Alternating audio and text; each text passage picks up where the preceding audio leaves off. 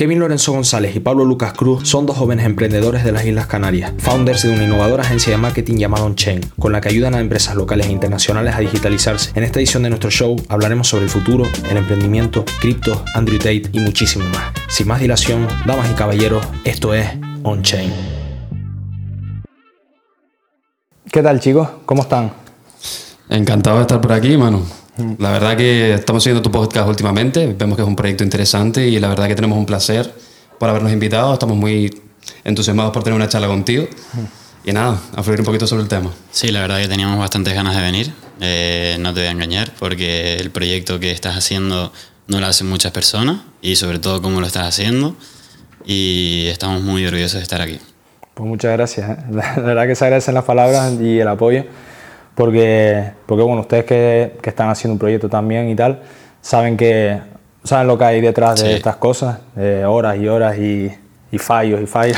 Sobre todo fallos. Sobre todo fallos. Y de los fallos se aprende al final. Sí, eh, y bueno, se agradece mucho el, el apoyo, de verdad. Eh, entonces, bueno, quería empezar con... Esto va a ser un poco más formato entrevista, ya les dije eh, que, bueno, ya más o menos la gente va a saber con la intro quiénes son, así muy por encima.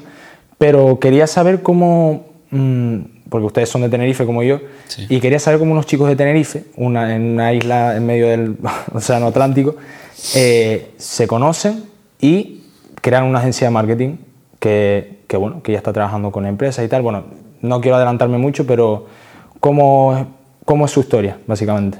Pues bueno, nuestros inicios también la verdad que nosotros ha sido un poquito fácil porque nosotros llevamos en el Luther desde toda la vida, llevamos estudiando en el mismo colegio, entonces la facilidad de encontrarnos y el llevarnos pues lo llevamos teniendo de toda la vida, somos personas muy cercanas, somos personas que nos conocemos al 100%, entonces eso a la hora de trabajar también es algo muy importante, el, la conexión que tienes la otra, con la otra persona. Mm. Y al final somos dos personas que tenemos un círculo cercano que somos muy cercanos a ellos, que todos estamos metidos prácticamente en el mismo sector, estamos metidos en el mundo del emprendimiento, estamos muy interesados en el mundo de la economía, prácticamente emprender y no seguir prácticamente el mismo camino que sigue todo el mundo, porque al final cuando sigues esas bases y esos caminos, al final tienes que encontrarte también un poco mismo a ti mismo, tienes sí. que saber más o menos qué es lo que quieres y al final lo que quieres lo encuentras rodeándote de las personas con las que quieres estar. Exacto. Y al final yo pienso que tu círculo y tu alrededor influye mucho en lo que vas a seguir, o sea, cuál va a ser tu camino, cómo vas a avanzar y cómo vas a hacer todo, porque al final, esta es una frase que dice una persona muy influyente que se llama Andrew Tate, que tú al final eres el resumen de las cinco personas de las que más te rodeas.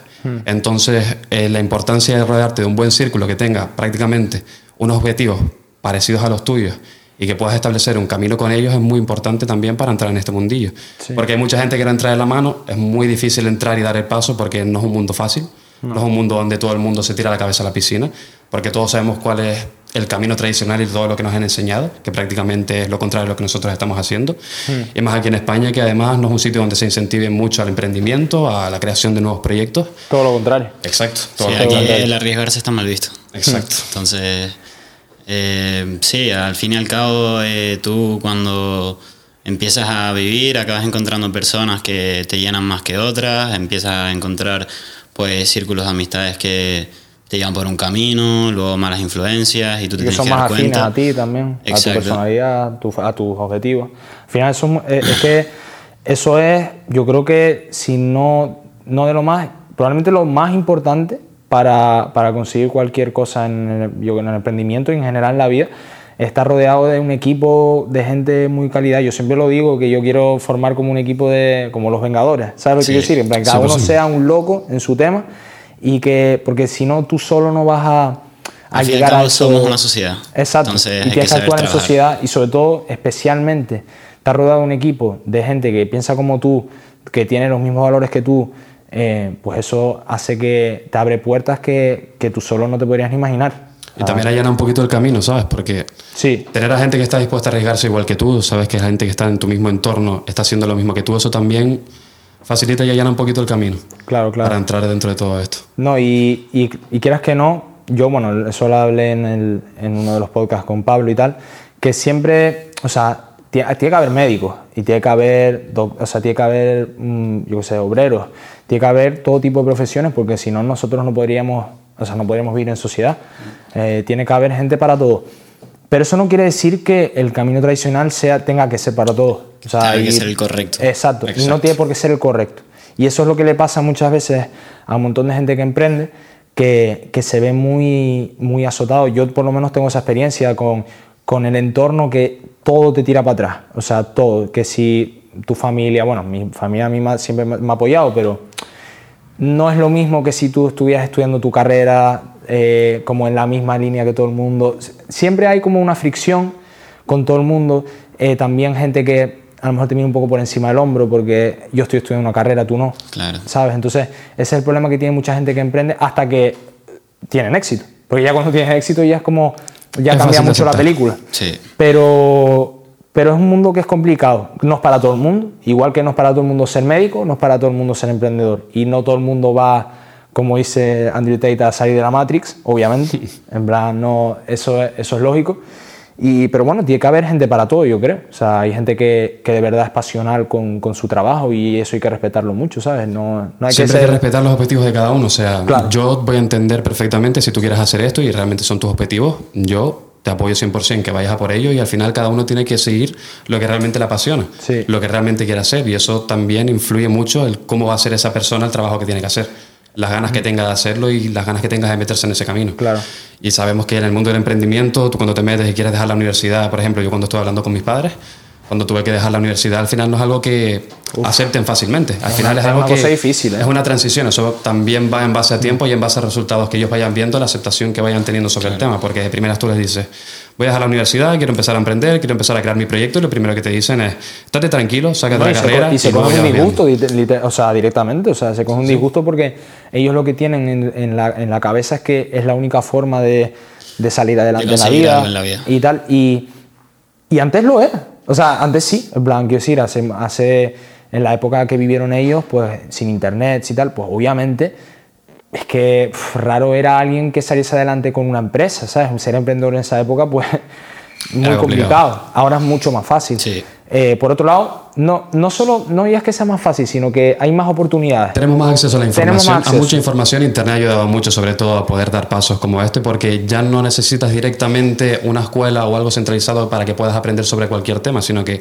a día de hoy tienes la posibilidad de aprender de lo que quieras si tú tienes la motivación necesaria para hacerlo. Exacto. Y eso también facilita mucho el que ciertas personas sean conscientes de eso y que directamente sean autodidactas y que puedan aprender y que puedan coger directamente su camino sin que tengan a alguien detrás que les diga lo que tienen que hacer, Exacto. cómo se tienen que hacer las cosas y que ellos directamente sepan aprender por sí mismos lo que tienen que hacer. Es que ahí está el punto. Eso Siempre hemos punto. tenido a gente, si, hasta- si lo piensas, hasta que cumples 18, 19 años, que ya empiezas a, pues, más o menos a decidir algo en tu vida, siempre todo lo que has hecho ha sido porque alguien te lo ha mandado. Y siempre como que tu cuerpo, o sea, bueno, tu cuerpo, tu mente se ha acostumbrado a tener a alguien detrás para hacer las cosas.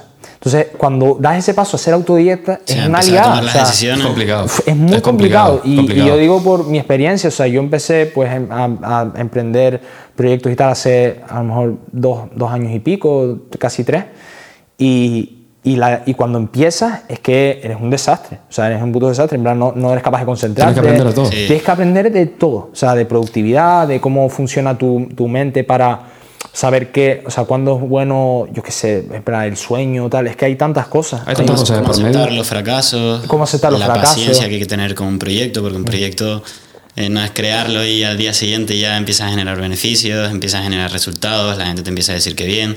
No, al principio es completamente todo negativo, nadie te apoya y tienes que ir tú solo para adelante creyendo en, en tu objetivo realmente. Al final es nadar contra corriente. Hmm, Todo el rato, Poquito. todo el rato. Todo el rato. Y, y yo me doy cuenta con eso, por ejemplo, lo del podcast es, o sea, lo único que hace, yo por lo menos, de, o sea, en, en todo lo que llevo con lo del podcast, por ejemplo, he visto a lo mejor tres noticias buenas, en plan, que me han llegado, ah, mira, pasó esto, ah, mira, nos pidió visitas esto, tal, yo qué sé, tres cosas buenas. Y lo demás ha sido todo, en plan, todo problema. O sea, es, o sea, tu vida básicamente es solucionar problemas todo el rato, todos los días. O sea, Sí, sí, y, sí.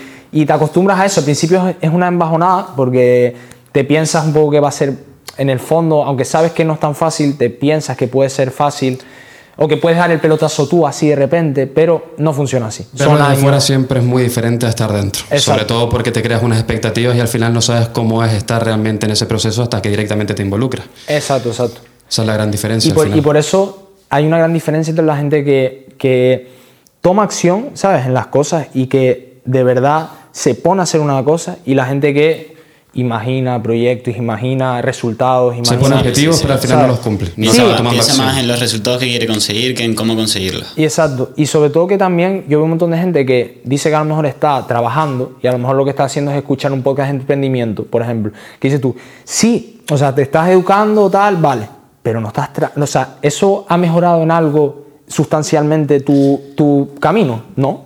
Antes, no. antes, antes era leerse un libro, antes te leías un libro y ya sabías de todo lo Sí. que era el libro y ibas por ahí hablando del libro y eras un crack. Ahora Sí. es escucharte un podcast, te escuchas un podcast y ya te crees que eres emprendedor, Sí. que tienes una empresa, que tal.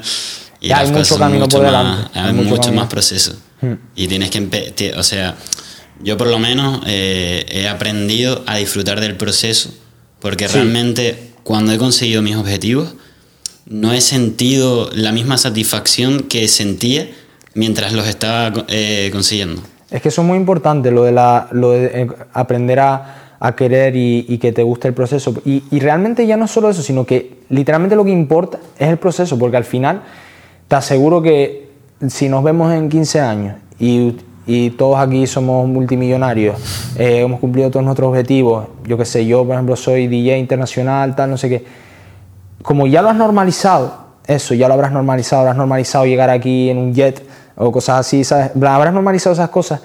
eh, no importa, son todo cosas materiales. Realmente lo que importa es que tú, Acordarte de cuando estabas. Claro, acuérdate cuando, de No cómo eras al nada. principio y cuando no había nada. Y no solo eso, sino también eh, es que es el proceso en sí, porque luego la meta, en plan, no, que no creo que tenga sentido por sí misma. O sea, creo que la, lo guay del, del emprendimiento y tal es como que estás llegando al máximo de tus capacidades. O sea, es Exacto. como que te vas a dormir es el. Sí, siempre estar intentando avanzar y por eso Exacto. te pones metas, pero realmente cada día es un objetivo nuevo que consigues o, por ejemplo, eh, a la hora de, de crear una empresa, empiezas a, a- a- a- a ir a, yo que sé, al registro mercantil, Sí. a la asesora, a no sé qué, a no sé cuánto, y te empiezas a meter en lo que es la vida que realmente estabas queriendo desde hace muchísimo tiempo. Hmm. Y, y ahí es donde te das cuenta que el proceso es, eh, es lo más increíble de, Pero lo mejor de todo al final es la persona en la que te conviertes realmente, no lo que llegas a conseguir, porque lo que acabas consiguiendo al final viene dado de la persona que te has convertido. Exacto. Porque no es que de repente veas a una persona fuerte y que digas, este, este tío se puso fuerte por accidente. Eso al final tiene un trabajo detrás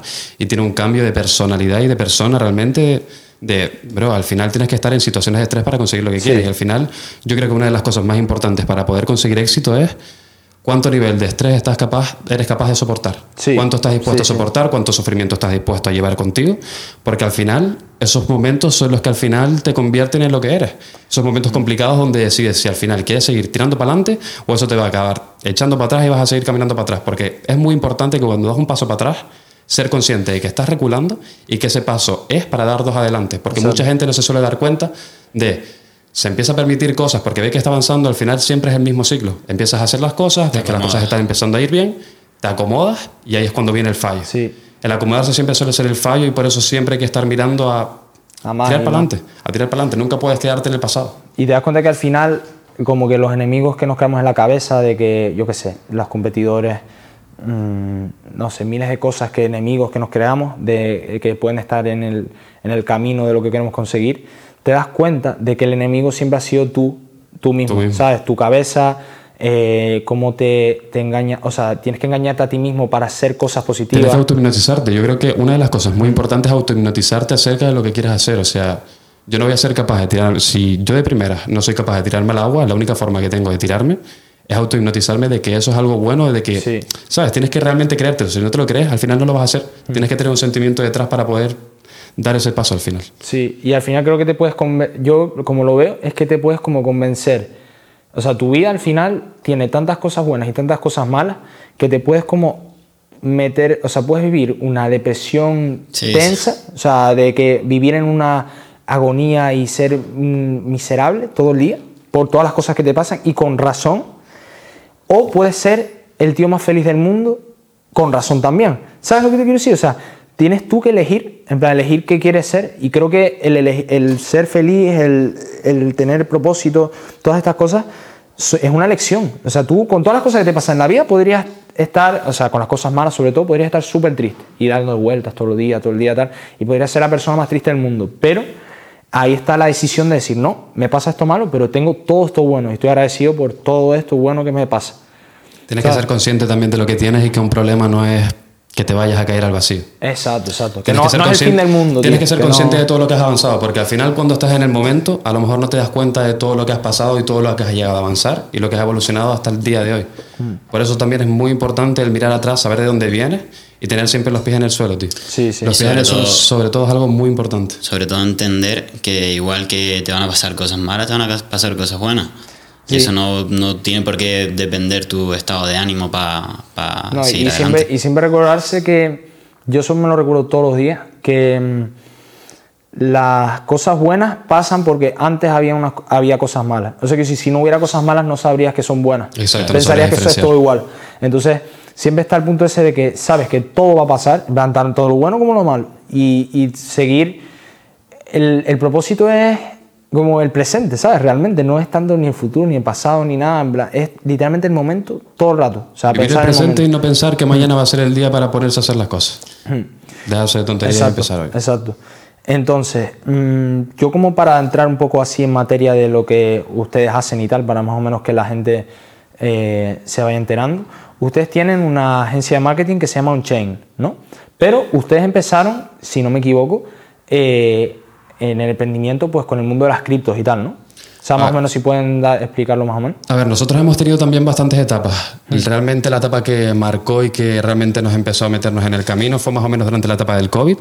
Como te había comentado antes, la importancia de un círculo cercano. Nosotros teníamos un círculo cercano que realmente estaba emprendiendo, que realmente estaba haciendo proyectos y que estaba haciendo cositas. Y llegó un día prácticamente de cuarentena, donde nos juntamos un par de, un par de pibes, nos juntamos creo que era realmente siete. Y un día nos pusimos a hablar por Discord, a hablar sobre ideas de negocio, a ver qué podíamos hacer, o coño, vamos a emprender, qué podemos hacer, tal, y directamente empezamos con una tienda digital, un e-commerce, bueno, aunque él realmente ya había empezado de antes con una página que, bueno, él ya lo contará, pero comenzamos directamente con una página que se llama Pets Props, que era directamente cuando empezó la, la cuarentena. Nuestro objetivo principal era vender artículos, de, artículos para mascota porque la gente iba a estar en casa, no iba a tener tiempo para salir y al final la libertad que te daba durante el COVID el poder salir era ir a pasear al perro, ir a tal, ir a no sé qué, ir a no sé cuánto. Entonces nuestra primera idea de negocio realmente fue crear un e-commerce de una tienda de perros y realmente de juguetes de perros y realmente fue un fallo de locos porque también estábamos hablando de, durante esa época una de las ideas que habíamos tenido era crear una tienda de mascarillas que realmente ahí es cuando el mercado está totalmente pidiendo demanda de mascarillas porque todo el mundo las necesitaba Sí. entonces nuestros nuestros principios no fueron buenos fueron malos inclusive, o sea, nos hicieron aprender que realmente no es tan fácil como parece, porque tú lo ves de fuera, tú te ves un vídeo y dices, coño, vale, hay que hacer esto, esto y esto y facilito, tranquilo. Te metes de dentro y al final ves que la cosa es muy diferente y que tiene mucho trabajo detrás, bro. Y como yo siempre digo, tío, los detalles al final son lo que marca la diferencia y es donde tienes que empezar a fijarte para empezar a tener éxito y para empezar a avanzar. Porque si tú no te fijas en los detalles y en las cosas que realmente importan, porque las pequeñas cosas son al final las que marcan la diferencia. Cuando te empiezas a diferenciar con el resto y más o menos esos son nuestros inicios. Ahora te comentaremos un poquito de Enchain, pero a ver si el chico quiere hablar de su primer emprendimiento. Sí, yo realmente, eh, yo creo que con eso de emprender nací. Siempre me han gustado el hacer dinero, negocios y esas cosas. Entonces yo comencé eso con un dropshipping en, a lo mejor en primero bachiller. Y después, eh, en, a lo mejor en segundo bachiller, que fue la época del COVID, eh, lo que hice Lucas, que nos reunimos un par y empezamos a crear un dropshipping un poco más serio, más profesional. Y ahí fue cuando yo supe filtrar a las verdaderas personas que estaban puestas para trabajar y, Lucas estaba puesto para trabajar y ahí es donde empezamos nuestra relación en plan, vamos a ponernos serios, vamos a hacer dinero. Mm, y justo fue cuando llegó eh, las criptomonedas, el Bitcoin, y, y empezamos ahí, nos metimos, eh, empezamos a aprender porque al principio no teníamos ni idea, estuvimos como un año formándonos, luego creamos una cuenta y, y la verdad que fue súper, eh, una experiencia súper buena para nosotros porque si no es por ella no estaríamos a día de hoy con una empresa. Sí, porque también antes de On-Chain nosotros teníamos una cuenta de criptomonedas que se llamaba CryptoFormation, Crypto donde Formation, íbamos sí. subiendo noticias de criptomonedas, lo que pasaba en el mundo. Y también ahí la forma que tuvimos de rentabilizarlo y monetizar, creamos un grupo de Discord donde íbamos hablando sobre criptomonedas, íbamos eh, anunciando proyectos nuevos, proyectos interesantes, haciendo análisis prácticamente de cómo estaban yendo los mercados a día de hoy, noticias importantes y ahí fue realmente cuando empezamos a rentabilizar un poquito de lo que viene siendo la creación de negocios, donde empezamos a ver que realmente sí se podía hacer dinero si te ponías a trabajar y te ponías a hacer las cosas que, te, que realmente tenías que hacer. Mm. Pero una de las cosas que también nos pasó con CryptoFormation es que al final era un mercado donde 2020 fue una locura. O sea, lo, que, lo que, fue en 2020 las criptomonedas no va a volver a ser en mucho tiempo. Al final hubo mucho hype, mucha gente metiéndose, muchas empresas. Al final es cuando se estaba empezando a desarrollar el activo. También había muchos problemas de inflación, lo del COVID.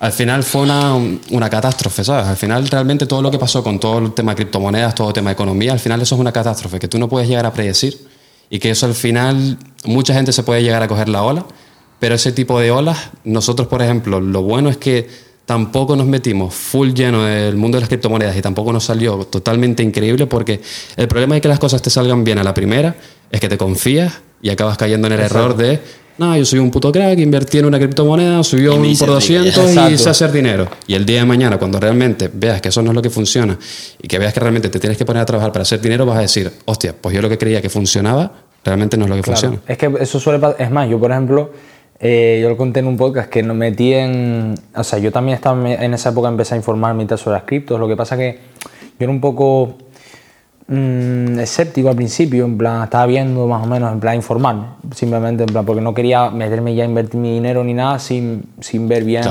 Sí, era loco, porque veía gente que era en plan que no sabía nada, sabía menos que yo. Y todo el mundo metiéndose para 6.000 euros. Shitcoins metiéndose para allá, nadie realmente investigando realmente lo que es detrás de un proyecto. Porque al final tú cuando quieres investigar un proyecto cripto tienes que saber qué está trabajando ese proyecto, cuáles son los objetivos que tiene a largo plazo, cuál es el desarrollo, porque prácticamente esa información la tienen que dar. No es yo me meto en Doge, literalmente es una moneda que realmente no sirve de nada, que literalmente está vaqueada por un par de influencers que están haciendo ruido y eso es lo que está haciendo que la moneda pumpee, pero estoy invirtiendo en un proyecto que, realmente no, tiene valor. no tiene valor. porque no es que no hay nada detrás. No, y sobre todo que me, he dado cuenta mucho dinero rápido en ese Exacto, dinero que realmente ese dinero viene de que otra gente que se estalla, o sea, ¿sabes? Esa gente que que ha sido estafada por influencers. Sí, cuando alguien gana dinero, otro pierde. Exacto. sobre todo en el, en, el, en el, trading en general, en todo, en, en las criptos, en, la, en el forex, en, siempre que gana uno es porque el otro pierde. Entonces, si tú quieres jugar, yo siempre lo veo como que eso, que es una ola y que las olas puedes o cogerlas o que te revienten, básicamente. Entonces, siempre está ahí eso de que, bueno, tienes el riesgo, es un riesgo alto, que si a lo mejor es un dinero que, oye, que no te importa y tal perderlo, bueno, yo que sé, me con responsabilidad. Pero claro, no mucha gente lo hace con responsabilidad. Yo el primero que, por ejemplo, yo que sé, tenía, me acuerdo, una mierda, 200 euros así que me sobraban de, un, de unos rollos y dije, mira, pues se lo meto al Dogecoin, que era una, una, mierda sí, de, de, que moneda. Más. Y, y, entonces eso, como estaba Elon Musk promocionando la tal, yo pues lo metí y me saqué, me saqué en plan un, por 15, una cosa así, en plan. De sí, loco, sí, sí, ¿sabes? sí, sí. Entonces, una locura, ahí, que a meter 20.000 y a lo mejor no estarías aquí ahora mismo. Exacto, igual estaría en, en Dubái ahora mismo. Sí, sí. Y, y, entonces dices, joder, tanta gente, y ves casos de, de gente que a lo mejor metió, yo qué sé, un millón a, a, una, a una shitcoin y se sacó pff, 200 la millones. Y luego también el tema de los NFTs y todo. Los NFTs es una todo locura. lo que viene siendo de las criptos fue una locura. Fue una especulación muy loca. En plan, yo me acuerdo que yo decía, tío, esto por, o sea, tiene que en algún momento parar, ¿sabes? Y, y, y, caer, porque es que no era normal. O sea, era una cosa muy. O sea, sobre todo 2020, 2021 2020 fue. fue una locura. Sí, sí, 2020, una locura, tío. 2020 fue una locura. Y te da esa, te da esa ilusión de que igual. Eh, de que igual tú eres bueno, en plan, haciendo. Claro. ¿Sabes? Sin, a lo mejor no tienes ni puta Sí, idea y te piensas que eres inteligente y bueno. todo. ¿sabes? Te crees inteligente y al final te das cuenta de que no. Que No, realmente en que esa tuviste época suerte por, por todas las monedas estaban subiendo. Exacto, exacto. Y que era como un. Yo me arrepiento, la verdad, de no haber metido. Más que nada, o sea, no me metido más, más que nada por eso, porque digo, joder, era dinero fácil. En ese- Eso sí que era dinero fácil. Sí, sí. Porque era, sabes que va a subir- seguir subiendo hasta que la gente empiece a, a cortarse un poco, a, a ya no tener tanta, tanto hype. Desde que empieza a haber un poco de miedo, generalmente el mercado cripto suele caer de una. O sea, lo que más determina el mercado es las noticias, el miedo que influye y al final eso, aunque no lo creamos, eso está influido por grandes. O Claro. sea, los grandes son los que hacen ese tipo de movimientos para sacar beneficios. Claro, claro. Porque te crees que Elon Musk estaba todo el día diciendo la moneda por Twitter porque no tenía inversión dentro de ella. Mm. ¿Te crees que no sacó tajada? Sacó final- mucha tajada además. Muchísima tajada. Es más, tenía, no me acuerdo, yo me, me- recuerdo ver una noticia que era que, que tenía, o sea, no sé cuánto era, pero muchísimo dinero. Sí, había plan, invertido muchi- muchísimo, dinero dentro, dinero. inclusive estaba empezando a desarrollar, había hablado con el equipo de desarrollo para implementar Sí, sí. que Implementar realmente la moneda fuera funcional. Que si lo piensas realmente, está siendo, o sea, es más, eso creo que hasta en Estados Unidos hasta legal. Manipulación de mercado. Es manipulación de mercado porque tú con Sí, tu influencia no puedes Se metió en líos por eso. se metió en líos, ¿no? Sí, Se sí, me sí. suena que por el Dogecoin y tal. Es que es eso, al final, y todo, esa, todo eso, mm, como que de verdad, mm, o sea, yo cuando vi de verdad los verdaderos colores de, de las criptos, por decirlo así, fue cuando cayó todo, o sea, cuando fue el, el desplome máximo de, de todo. Em, me fijé y dije, joder, ¿qué ha quedado? O sea, ¿sabes lo que quiero decir? ¿Qué proyectos han quedado? Muy pocos. Muy pocos van a O quedar. sea, muy pocos, porque al final, cuando el hype está, todo el mundo empieza a desarrollar proyectos, empiezan a crear ideas, pero y al final. estafas, y estafas muy chungas, tío. estafas, Yo, en plan, por ejemplo, estafas. ¿cuál era? El de. eh, eh, no sé si era Luna. Sí, eh, Luna, el sí, Luna, de Terra. Sí, todas esas. O sea, yo me acuerdo la de SafeMoon también. Eh, Sí, SafeMoon, eso fue Ah, un Windows. tren de TikTok Sí, y entonces- por la cara, sí. Y luego ves que realmente, en plan, por ejemplo, yo sigo un canal que seguro que lo conocen, que es el de Coficila. ¿Saben cuál es? Creo que no. Es un tío que es como, es un periodi- medio periodista así, pero como que se entera mucho de criptos, de, de blockchain y tal, y entonces el tío hace investigaciones para ver si, si los proyectos, eh, o sea, si hay estafas y tal, y, y, por ejemplo, él decía que el Tether, o no sé cómo se pronuncia, Tether, sí. que decía que es una estafa muy tensa, en plan, que Sí, el realmente... tether, el Tether también tenía un trasfondo medio raro. Porque Sí. el problema es la reserva, porque ese, al fin- ese al final ese dinero se crea, pero tiene que estar vaqueado por alguna reserva de valor. O sea, tú tienes que tener el cash o tienes que tener algo que vaquee Mm. el valor que, te- que tú estás mostrando ahí. Y el problema con Tether es una de las monedas donde el registro de qué tiene la tesorería para vaquear el valor de la moneda, pues prácticamente es Muy donde había medio problema. había. Y que seguro que era, o sea, creo que era una moneda estas estables, ¿no? Sí, Supuestamente. es una moneda sí. estable. O sea, el valor no cambia, lo que sí cambia es el suministro circulante. O sea, se va aumentando el suministro, se va disminuyendo dependiendo de la cantidad de dinero que tenga en la tesorería. Mm.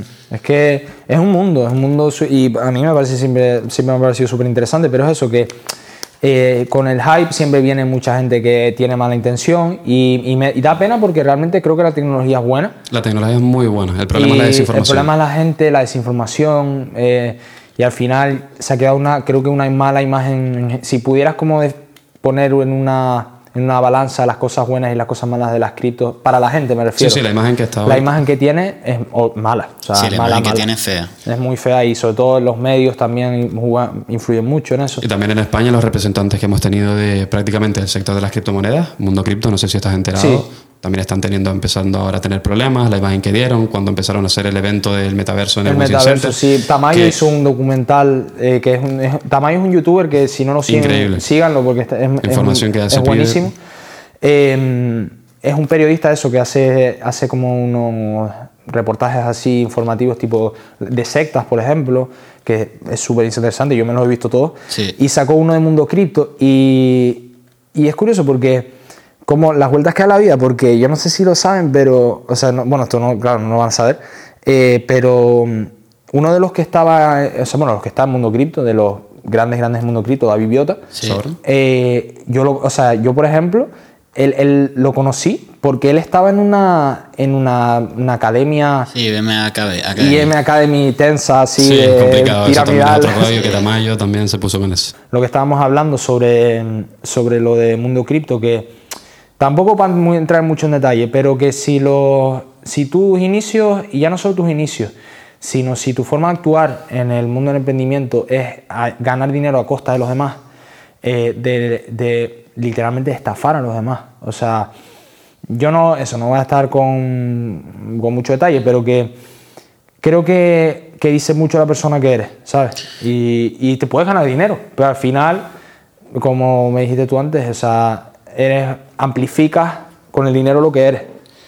Claro, o sea, al fin y al cabo nosotros estábamos en las criptomonedas con una comunidad de Discord, eh, pues cobrando una suscripción mensual y, nos dimos cuenta que no era la mejor forma de tener un negocio rentable y justo cuadró con la, con la caída de las criptomonedas y fue como un punto de inflexión en el que dijimos, pues mira, nosotros lo que queremos ser es empresarios, ni youtubers, ni profesores de criptomonedas, ni nada, queríamos ser empresarios y decidimos iniciar una idea que se llamaba On-Chain Technology, que es una empresa de tecnología blockchain que sobre todo se centraba en ofrecer esa tecnología para las empresas.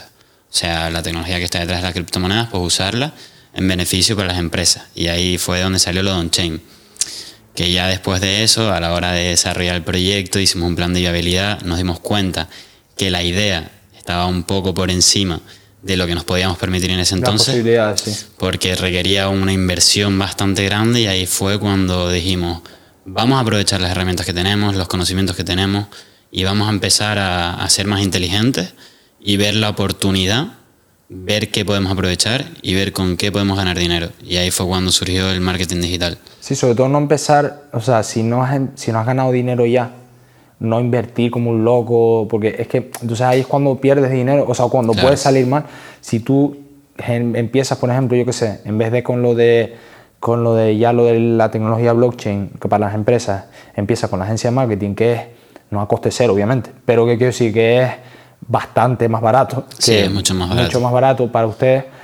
Eh, pues quieras que no, puedes ver si, eso, si lo que quieres hacer funciona antes de invertir dinero. Ya una vez que funcione empieza a gestionar el riesgo. Exacto. Pero también nuestro fallo fue el enfoque, porque estábamos intentando hacer algo que estaba, como decía él, estaba por encima de nuestras posibilidades. Y no estaba por encima de nuestras posibilidades por el dinero y todo, sino por lo que nosotros sabíamos hacer. O sea, las habilidades que nosotros teníamos no las estábamos valorando para crear el proyecto. O sea, nosotros, el punto de inflexión fue cuando terminamos lo de On-Chain Technologies, que teníamos el plan de viabilidad, teníamos la idea y realmente nos pusimos un día a reflexionar de, realmente esto es lo que tenemos que hacer, realmente esto es lo que sabemos hacer y realmente es cómo nos podemos aprovechar. Porque nosotros al final nos dimos cuenta de que llevamos literalmente dos, tres años donde estábamos trabajando en creación de redes sociales, creación de páginas web y prácticamente lo que viene siendo el marketing dentro de las redes sociales. Entonces ahí fue como un punto de inflexión donde nos dimos cuenta que realmente estábamos intentando hacer algo que no sabíamos y que realmente no podíamos conseguir desarrollar porque lo que viene siendo crear un software, un software as a service, incluido con blockchain, tienes que tener mucha idea de programación, tienes que tener mucha idea de cómo puedes implementarlo, cómo puedes mejorar, cómo puedes ahorrar costos, porque al final eso es una tecnología nueva y los costos, aparte de ser bastante altos, necesitas gente especializada que a día de hoy no vas a encontrar mucho en el mercado. Un programador blockchain a blockchain, Porque al final tiene su propio lenguaje y no todo el mundo se sabe ese lenguaje y no sabe cómo desarrollarlo para implementarlo con, con una empresa, ¿sabes? Que realmente sea funcional. Entonces ahí fue cuando nosotros nos dimos cuenta las habilidades que teníamos y cómo podíamos aprovecharlas. Literalmente me acuerdo que estábamos los dos sentados mirando, creo que una agencia de viajes, y dijimos, y si nosotros empezamos a digitalizar negocios y esta gente que no tiene página web, esta gente que no tiene redes sociales y que a día de hoy ya el paso de la digitalización ya no, ya no es una opción, sino que realmente es un paso que tienes que dar si quieres ser competitivo en el mercado, porque al final si no te estás entrando en el mercado de la digitalización, como viene siendo promocionarte en redes sociales, tener tu página web, estás perdiendo valor competitivo frente al resto de las empresas, lo cual significa que estás en desventaja, cosa que nunca es positivo. Hmm. Entonces, nosotros ahí vimos que el mercado tenía una necesidad y que nosotros éramos capaces de ofrecer un servicio acorde a nuestras habilidades. Y ahí fue más o menos cuando empezamos a coger el rumbo en chain marketing, empezamos a tener las ideas claras y empezamos a desarrollar el plan de viabilidad, cómo podíamos crear el servicio, qué podíamos ofrecer. Y ahí fue cuando nos empezamos a mover y a crear lo que viene siendo todo lo que está ahora sobre la mesa. Interesante. Entonces, Em, básicamente de lo que se trata es ofrecer herramientas a las empresas tanto locales como no tienen por qué ser locales. No, no por qué ser locales. No tienen por qué ser locales. Internet pone, no pone una barrera de estar en persona, entonces eso también es algo positivo. Entonces ofrecen eh, herramientas para digitalizar, digitalizar a, las, empresas. también ayudar en todo lo que viene siendo el sector de marketing, todo lo que tiene que ver con digitalización y marketing. Nosotros estamos involucrados y ayudando a las empresas para que sigan desarrollando y se incluyan estos nuevos servicios en todo lo que viene siendo. Y también con servicios de filmmaking para a lo mejor alguna sesión de fotos o, grabación, ya que a la hora de crear el, el, producto en redes sociales, la única forma de crearlo es o diseñándolo o grabándolo. O grabas en físico, claro. Entonces es aprovechar todas las herramientas y sacar el máximo potencial posible. Claro, claro. Y entonces, y, y las perspectivas del proyecto básicamente es empezar, o sea, bueno, empezar, ya han empezado, pero... Eh, como está el, paso este de la agencia de marketing y luego ya llevarlo a el proyecto que en principio tenían pensado de, de tecnología blockchain y tal en un futuro, ¿no? Tenemos muchas, muchas cosas pensadas, o sea, nosotros ya sabemos más o menos por dónde podemos encaminarnos, o sea, no es que solo nos estemos enfocando en marketing y que nos queramos quedar solamente ahí, sino que estamos viendo cómo podemos aprovechar todo lo que estamos sacando de esta empresa para poder solventar Impulsar el también otros resto de ideas que también tenemos. Y también meternos en muchos sectores. Estamos muy interesados también en el sector música, sector ropa y también tenemos ideas que eso se irá desarrollándose a largo plazo, porque todavía tenemos que consolidar lo que tenemos antes de pasar al siguiente.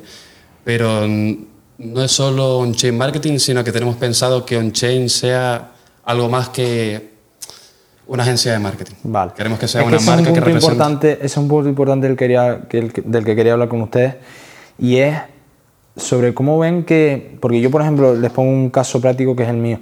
Yo no creo, o sea, yo no quiero ser ni un podcast, ni un canal de YouTube, ni, o sea, bueno, el, proyecto del podcast obviamente es el- la punta del iceberg básicamente, o sea, hay mucho, mucho más detrás y, y tiene un futuro más que tampoco eh, quiero ponerme a dar mucho detalle a eso, pero hay un, hay un proyecto más, bastante más grande detrás y, y que sea una marca con, bueno, eso, ropa de por medio, eh, que sea una especie de... Yo, o sea, y eso es lo que quería hablar con ustedes. ¿Qué opinan de que, de que las empresas, em, yo creo que en- de aquí a unos años, van a ser todas unas empresas estilo Playboy? Y me explico. O sea, creo que Playboy en su momento, cuando surgió, eh, era una empresa que, o sea, eh, Hugh Hefner se llama, creo, el, el que era el CEO, em, tuvo la idea de que no ser solo una revista. No querían ser una revista erótica, una más, que. Yo qué sé, bueno, una más no, realmente fue la primera que, que surgió, fue en los años 50. Eh, y él tenía la visión de que no quiero ser solo una cosa, quiero ser un conglomerado, quiero ser un movimiento, de, quiero ser eh, un estilo de vida. Plan, yo, y, y eso creo que es de la, o sea, en mi opinión, vamos, de las cosas más visionarias que ha hecho nunca un empresario. O sea, en los años 50 estamos hablando, cuando no había tanta mm, libertad sexual, ni mucho menos, estaba, el sexo era mucho más, eh, no sé cómo, cuál es la palabra, pero que estaba mucho más... eh, Mal visto. Mal visto, sí. O sea, había mucho prejuicio y tal. Eh, no había la libertad sexual que hubo después, ya en años posteriores y tal. Y, y tuvo la visión esa de vamos a hacer eventos, vamos a hacer ropa, vamos a hacer fragancias incluso. O sea, no quedarnos en que somos una revista, sino somos muchas Crear cosas. un movimiento más. Crear un Es más, movimiento. crear un movimiento. Y es que creo que, sinceramente, por, el lo que, por lo que yo por, por lo menos he experimentado con mi proyecto y con lo que veo que quieren hacer ustedes, como que las nuevas generaciones de, de gente que quiere emprender y tal, va por ese camino, de crear un movimiento, no crear la marca como se conoce antiguamente de Sí, somos no, no una empresa ya, sino que esa marca represente algo. Exacto, Represente no, no algo. en, voy a hacer marketing. Y creo que todo eso tiene que ver con el, con el surgimiento de las marcas personales en Internet. O sea, como que ahora tu identidad no es solo tu identidad física, sino en plan como que va... O sea, tu Instagram es tu identidad también. O sea, forma parte literalmente de tu Identidad y eso cambia mucho la concepción de las marcas. No Y sé si cambia me mucho el juego, sobre El todo. juego, Cambia sí. mucho el y, juego. y quiere decir que, o sea, con esto quiero decir que, mm, no sé cómo explicarlo bien, no sé cómo formarlo bien, pero eh, creo que todas las empresas van ahora hacia, eh, como por decirlo así, eh, recolectar a personas, en el sentido de que, ponle- te voy a poner un ejemplo. Em, ¿Quién, Andrew Tate, por ejemplo, em, ¿qué, qué público tiene Andrew Tate? Tiene, eh, o sea, hombres, básicamente. O sea, Sí, sí, es público hombres, porque viene de una, de una respuesta al, al movimiento feminista, porque no había una respuesta cultural al movimiento feminista. Ahora está todo como eh, Red Pill, eh, todo el rollo como la, la, ¿cómo se llama en inglés? La Manosphere o algo así, no sé. Es como todos los youtubers que hablan de, pues de, em, de dating, de, yo qué sé, de emprendimiento, tipo, yo qué sé, Mangatsi, Hamza, Vale. eh, todo, todo ese, Todo ese sector. ese sector va dirigido a un tipo específico, a un persona. nicho específico de personas.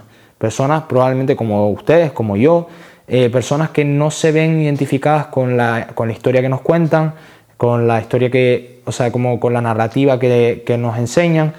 Em, no digo que sea bueno o malo, sino simplemente que es, es, es la- lo que Es otro se- camino a seguir que realmente es lo que buscan ellos, eh, o sea, es el nicho que buscan ellos.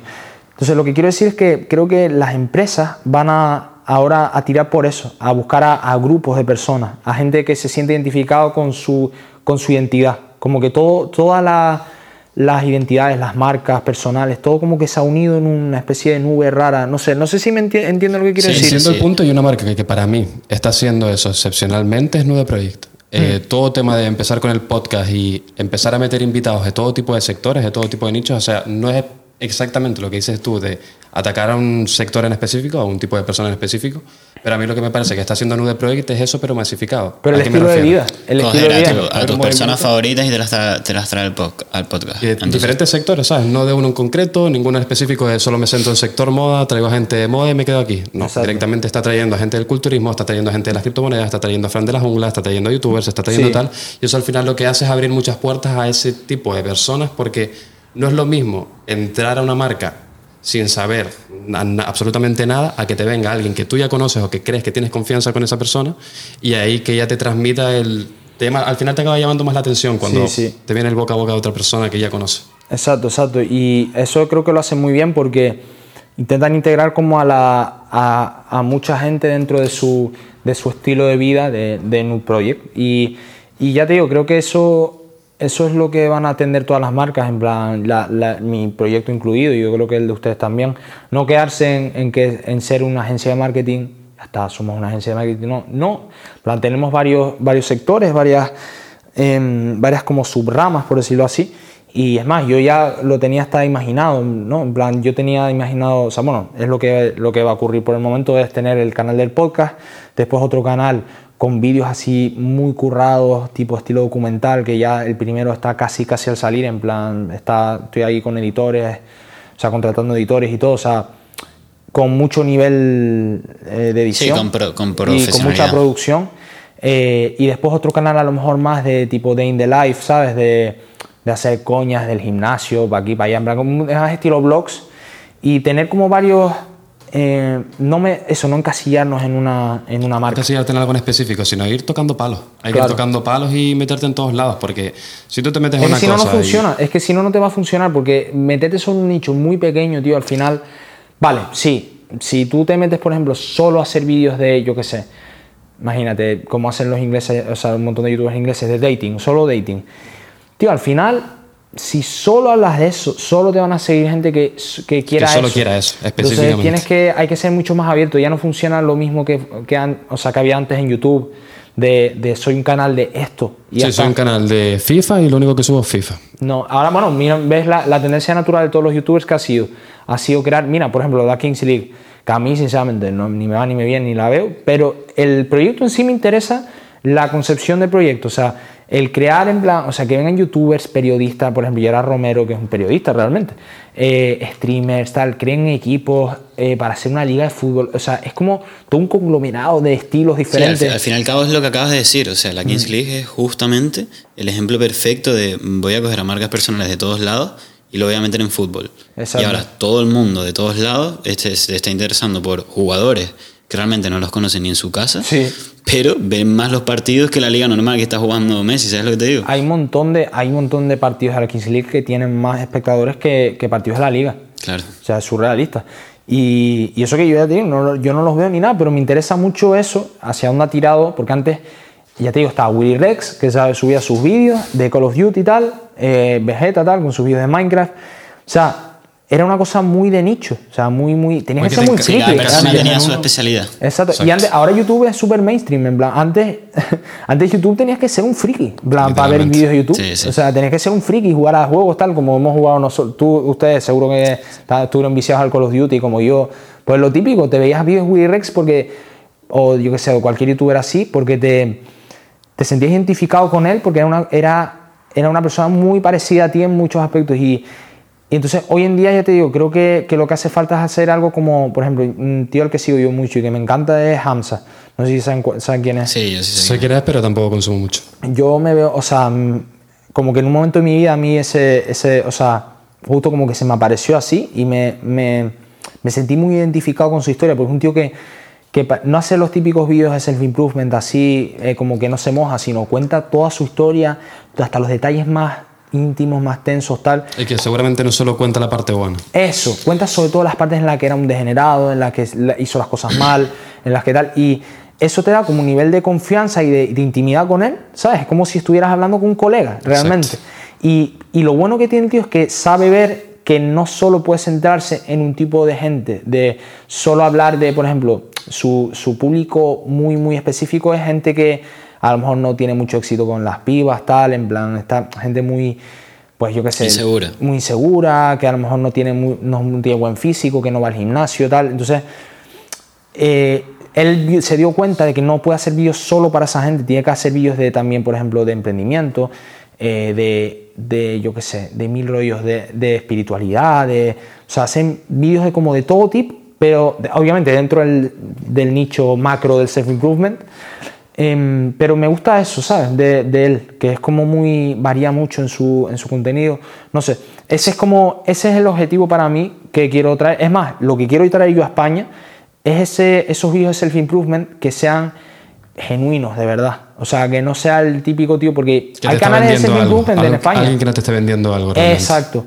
Y ya no que, que- no es que te esté vendiendo algo, sino que a lo mejor sabes que está en YouTube porque obviamente quiere monetizarlo también y quiere ganar, ganarse la vida con eso, pero que sabe que es sincero, sabes que es sincero Es contigo. sincero. Sabes que, porque al final, tío, yo no me, no, yo no me trago consejos de nadie si no me cuenta en plan. Nada malo. Si solo me cuentas la parte buena, ¿qué quieres que me cree de ahí? Exacto. Entonces tienes que generar una relación de confianza con... Y, y eso creo que, por ejemplo, es un nicho sin explotar en España. O sea, en, en España no hay... Yo no conozco ni un solo youtuber.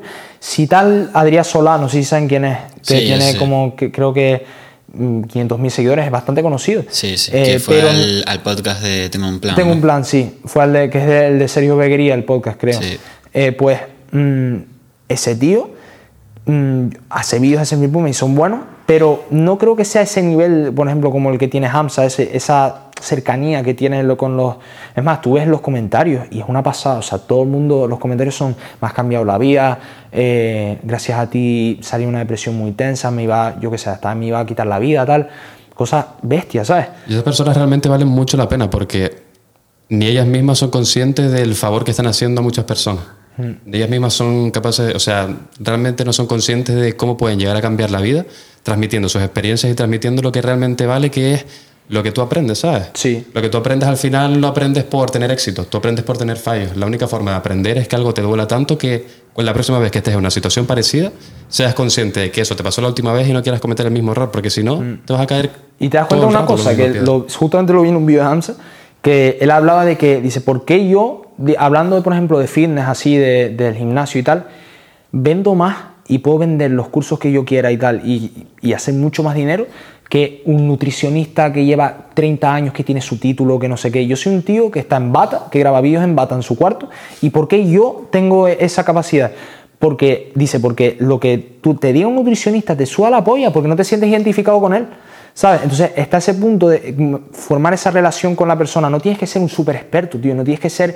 Yo no soy experto en nada, hermano. Yo no, yo, o sea, creo que sería un poco de, que- de prepotente decir que soy experto en algo. Yo no soy experto en nada. Con 20 Mucho años no puedes ser experto en nada. Claro. Entonces, mm, yo no soy experto en nada, pero sé que puedo aportar valor. ¿Sabes? Aunque no. Es que no. Eso es lo que ha cambiado Internet. ¿Sabes? Que puedes aportar valor sin ser un eh, diplomático. De, Sí, sin tener cuatro carreras, Sí. Hasta, mil rollos. hasta el más tonto se puede aprender algo. Exacto. Entonces, ahí es donde está un poco el, el factor. Realmente, mm, con lo que ellos intentan jugar es con el momento en el que te identificas con ellos Hmm. y ya empiezas a, a decir, yo, su estilo de vida es ahora sí, pero antes era como el mío. Antes era, era como yo. Entonces hay, hay un futuro, Hay futuro, hay esperanza. Entonces, él, él lo dice que si él hiciera vídeos en plan, porque tiene dinero para hacer vídeos, producciones cinematográficas, super calidad con camarotes, tal, él lo hace con una cámara muy tranquila en su cuarto, tal, pone una luz encima mal puesta, ¿sabes? En plan así enfrente. ¿Por qué? Porque el que sea medio cutre hace que te sientas identificado. Si fuera una super película súper increíble, esa no tendrías ese, ese sentimiento de cercanía. Naturalidad. ¿Sabes? ¿Sabes? Tampoco es tan natural. Exacto, y no es tan natural. Entonces, hay que encontrar uno, cada uno su espacio, ¿no? Plan, tienes que ir como definiendo tu estilo, como en todo, ¿no? Plan, ir puliendo tu- con lo que te gusta, lo que te guste, el- lo que quieres transmitir, el valor que quieres transmitir, y eso es una cosa que hay que darle vueltas todos los días, de qué quiero, qué voy a aportar yo al- Y a la la, gente, dificultad ¿sabes? es saber transmitir eso, porque muchas veces tenemos ideas, pero también es complicado saber transmitirlas y darles el punto para que realmente la otra persona llegue a entenderlo. La capacidad de poder transmitir las ideas también es algo que no todo el mundo lo tiene. Y al final muy no es algo que. Al final es algo de lo más importante porque eso es lo que te hace conectar con la persona. Claro. El cómo transmite y lo que tú entiendas y las experiencias que te cuenta. Porque si al final no conectas con la persona, es como si alguien te está hablando, te va a entrar por un oído y te va a salir te por da el otro. igual. Tienes Hasta que conectar emocionalmente. Exacto. te la que- otra tiene que persona tiene que invertir eh, emocionalmente, ¿sabes? Su. O sea, eso, tiene que invertir emocionalmente contigo. O sea, si no, tiene que sentirse identificado y para eso tienes que saber, en plan, contar historias. No es fácil. O sea, tienes que estar años puliendo esa. Porque es una habilidad que se puede pulir, contar historias. Yo antes era muy malo hablando y considero que ahora he mejorado bastante. Dentro de que me sigo liando mucho y me sigo yendo por las ramas, creo que he mejorado bastante, pero a base de intentarlo, a base de grabar vídeos, grabar vídeos, hacer cosas, podcast, lo otro y tal. Entonces, no sé, ya el futuro dirá, pero, pero creo que el camino es ese, estar, ver dónde cuál es tu sitio, explotarlo al máximo, dedicarle constancia, eh, ser disciplinado, aunque no te apetezca hacerlo, seguir haciéndolo. Y, y nada, y yo creo que al final, si yo creo que verdad que si haces las cosas bien, mm, la- las cosas, los resultados llegan. Y sobre, Yo- todo, sobre todo tener paciencia. Paciencia, Y paciencia. es muy fundamental. Tienes que saber dónde quieres estar y qué es lo que necesitas hacer para conseguirlo. Y eso al Sí, final es un exacto. Pues chicos, la verdad que ha sido un, un placer. O sea, estoy encantado y si quieren repetir en cualquier ocasión, ya sabes. La verdad que el placer es nuestro, nos lo hemos pasado de locos y Sí, no, dijimos quedan antes- miles de temas por, por hablar. Porque... Sí, es que nosotros ya sabes, nosotros nos podemos enrollar como una persiana. Sí, Tú no, te y yo de también, yo cualquier cosa y aquí nosotros no paramos. Para eso somos muy parecidos. Entonces, nada, los tendremos aquí en más ocasiones. Y, y espero que, pues, que les haya gustado este- esta entrevista. Y nos vemos en el siguiente.